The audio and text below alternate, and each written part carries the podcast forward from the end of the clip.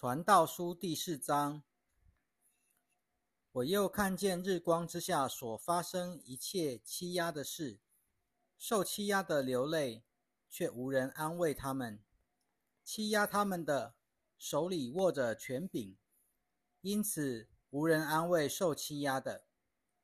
我赞叹那已死的人，胜过那还活着的人。那还没生下来的。就是还没看过日光之下所行的恶事的，比这两种人更有福。我看见各样的劳碌和各样精巧的工作，都是出于人与人彼此的竞争，这也是虚空，也是捕风。愚昧人抱着手吃自己的肉，一掌盛满安宁，胜过两手抓满劳碌捕风。我又看到日光之下有一件虚空的事：有人孤单无依，没有儿子，没有兄弟，仍劳碌不休，眼目也不以自己的财富为足。他问：“我劳劳碌碌，刻薄自己不去享受，是为谁呢？”这也是虚空，是劳苦的担子。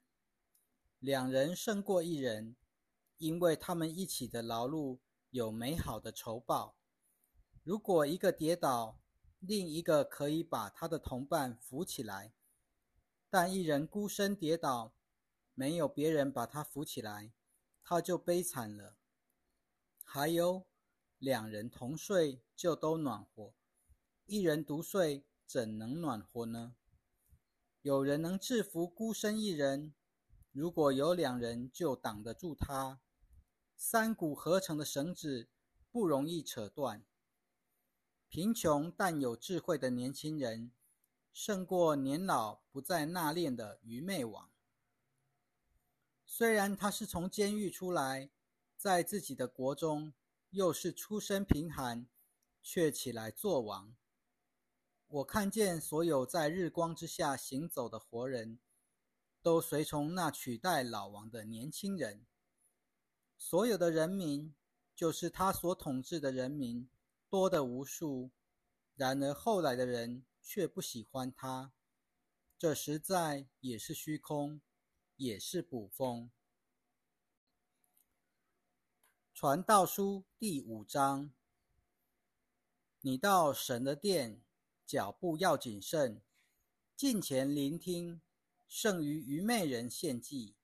因为他们不知道所做的是恶的，在神面前不可冒失开口，心急发言。因为神在天上，你在地上，所以你的言语要寡少。话虑多就令人做梦，言语多就显出愚昧。你向神许了愿，就不可迟迟不还，因为他不喜悦愚昧人。所许的愿必须偿还，许愿不还，不如不许。不可任你的口把自己陷于罪恶，也不可在使者面前说是许错了。何必使神因你的声音发怒，破坏你手中的工作呢？多梦和多话都是虚空的，你只要敬畏神。如果你在一省之中，看到穷人遭受欺压，公正和公义被夺去，也不必因此，因为高位者之上有较高的照应，在他们之上还有更高的。个人都从土地得着利益，就是君王也得到田地的供应。贪爱银子的，不应有银子满足；贪爱财富的，也不因得利知足。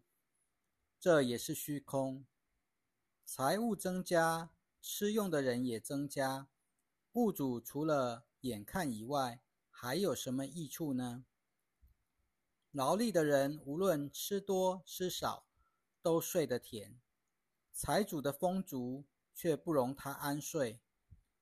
我看见日光之下有一令人痛心的憾事，就是财主积聚财富，反受其害。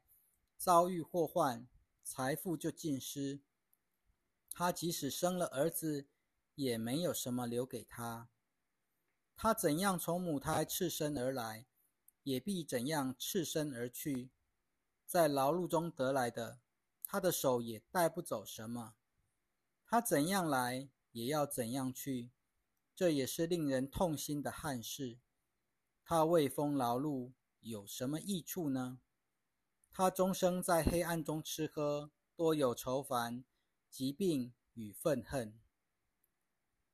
我认为既善又美的，就是人在神所赐给他一生有限的年日中吃喝，享受他在日光之下劳碌所得的一切，因为这是他的份。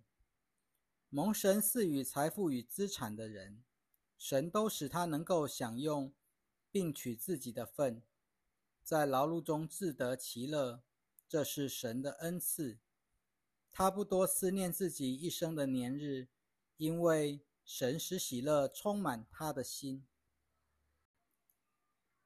传道书第六章，我看见日光之下有一件憾事。重压在世人身上，蒙神赐予财富、资产和荣誉的人，心里所愿的都一无所缺。可是神使他无力享用，反而由外人来享用，这是虚空，也是祸患。人如果生下白子，活了许多岁数，年日久长久，但是心里不因美物满足。又得不到安葬，我以为流产的胎比他还好，因为这胎虚虚而来，暗暗而去，黑暗把他的名字遮蔽了。这胎既看不见天日，又一无所知，就比那人更得安息。那人即使活了一千年，再活一千年，也享受不到什么。他们两者不是都归一个地方吗？人的一切劳碌都为口腹，他的心却还是填不满。智慧人比愚昧人有什么长处呢？